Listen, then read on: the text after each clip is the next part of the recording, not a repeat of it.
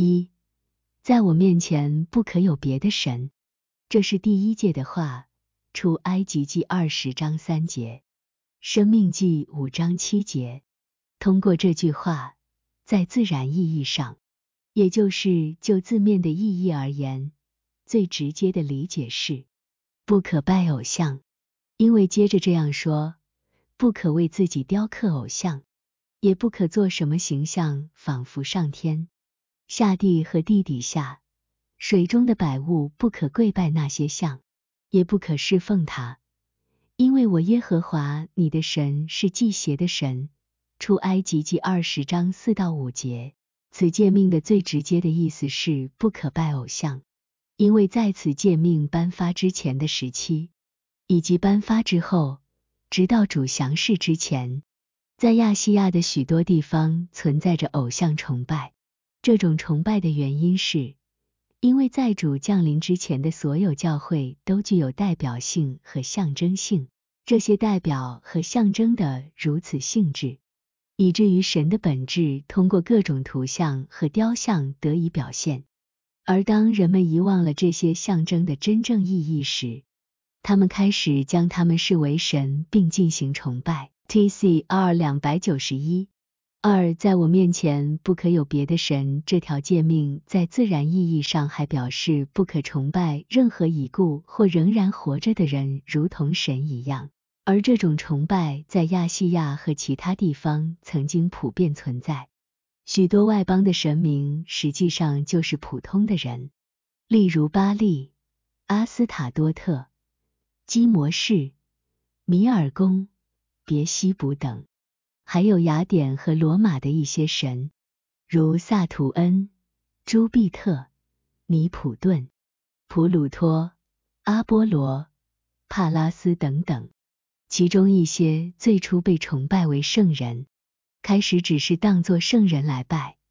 后来被赋予神性能力，最终崇奉为神。一些民族还崇奉活人为神明。这个事实可从马代大利乌王的禁令看出：三十日内禁止任何人向神求告，除了此王以外，否则会被扔进狮子坑内。但以礼书六章八节至结尾，T C R 二九二三，就自然意义，也就是字面解释来看，该诫命还可以理解为除了神以外，没有人。也没有源自神以外的事物应该被超越一切来爱，这也与主所说的符合。马太福音二十二章三十七到三十九节，路加福音十章二十五到二十八节，被超越一切来爱的某人或某物，对于爱的人来说，那个人或那个事物就成为神，就是神性的，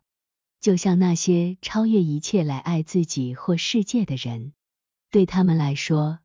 自己或世界就成了他们的神，这就是为何他们心中不承认任何神的原因。因此，他们与地狱中的同类相联合在一起，那里聚集了所有将自己和世界置于一切之上的人。T C R 两百九十三四，这条诫命的属灵意义是，除了主耶稣基督以外。不应敬拜其他神，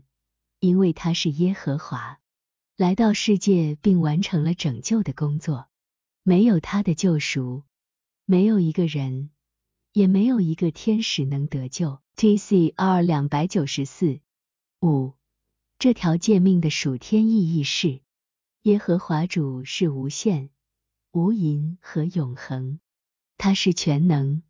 全知、全在，他是首先的。是幕后的，他是始，是终，他过去是，现在是，将来是，他是仁爱本身和智慧本身，或者说他是良善本身和真理本身，因而是生命本身，因此他是唯一的存在，万有源于他。T C R 两百九十五